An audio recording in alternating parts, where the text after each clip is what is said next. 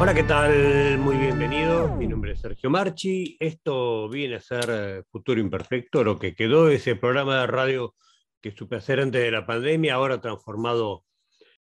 Hoy es el aniversario número 80, el cumpleaños 80 de Roger McGuinn.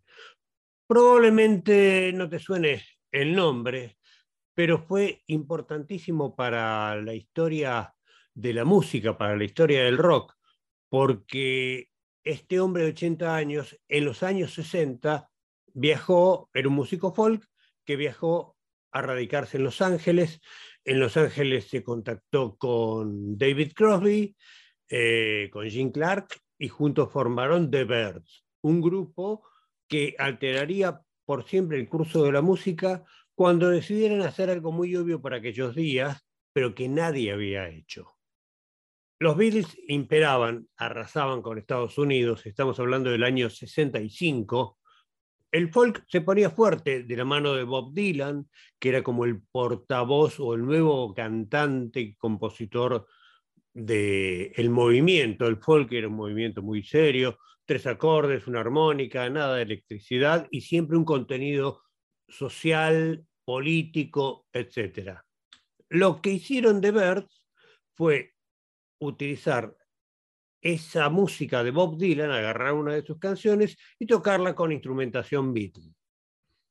Esta historia me la contó el propio Roger McGuinn, a quien conocí en Buenos Aires hace unos 10 años aproximadamente. Tenía 69 años en aquel entonces, ahora está, hoy cumple 80, hoy exactamente. Estoy grabando esto el 13 de julio del año 2022. Y Roger lo que hizo fue ver que en una película de los Beatles, George Harrison estaba utilizando una guitarra de 12 cuerdas.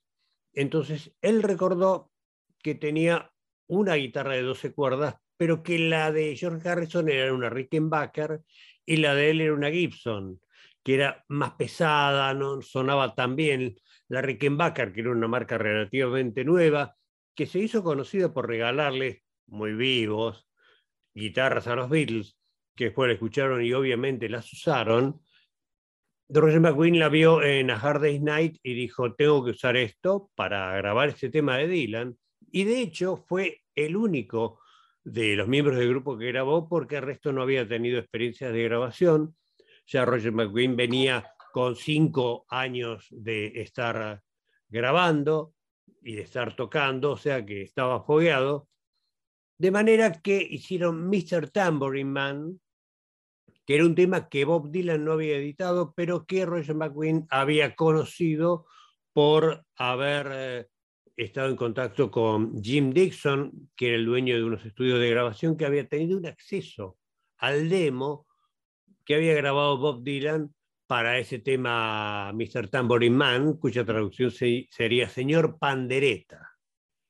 Cuando la grabaron los Birds y la sacaron al mercado, fue toda una conmoción, fue un número uno total y absoluto, duró una semana nomás, después sería reemplazado por Satisfaction en el año 65, la semana siguiente, yo calculo que ya sería agosto del 65, pero esa canción, Mr. Tambourine Man, y el disco, el primer disco de los Birds, que tenía temas como eh, I Feel a Whole Lot Better, que después estaría Charlie García como Me Siento Mucho Mejor, que tenía Turn, Turn, Turn, que era una vieja canción folk que ellos hicieron de modo eléctrico.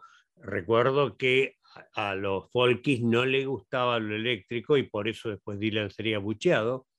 Pero con Mr. Tambourine Man influyeron de ver sobre Bob Dylan, que se animó a electrificar su música, aunque ya venía con el impulso después de haber conocido la música de los Beatles, y también a los Beatles que tomaron algo de ese sonido que ellos mismos habían creado en la Hard Day's Night para refrescar un poco la música que estaban haciendo en Rubber Soul ya a finales del año 65, cuando estaba por explotar un cambio en su música. George Harrison compuso un tema llamado If I Need Someone, si necesitar a alguien, y lo hizo exactamente en el mismo tono y sonido que utilizaban los Birds para sus canciones, sobre todo para Mr. Tambourine Man, y se aseguró que lo escuchara Roger McQueen, que obviamente se sintió muy halagado con esa especie de dedicatoria encubierta que hicieron los Beatles. A partir de ahí, a partir de Mr. Tambourine Man, suceden un montón de cambios que después van a llevar al nombre del rock. Obviamente existía el rock and roll, existía el beat rock, existía el folk rock, pero ese camino que inicia Mr. Tambourine Man después desemboca en la psicodelia. Ya cuando hay tantos tipos de rock se llama todo rock y chao.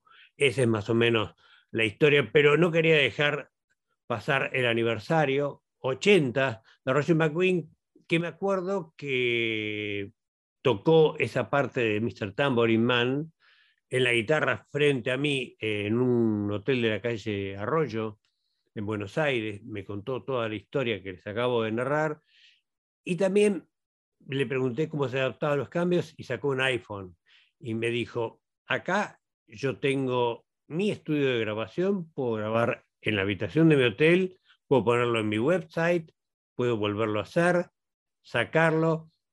Con esto gané mucho más plata que cuando grababa para Columbia Records. Gente, los espero la semana que viene con una nueva historia o con algún invitado ya sabremos. Muchas gracias por su atención. Que tengan una muy buena noche, un muy buen día o lo que sea que estén teniendo cuando estén viendo esto.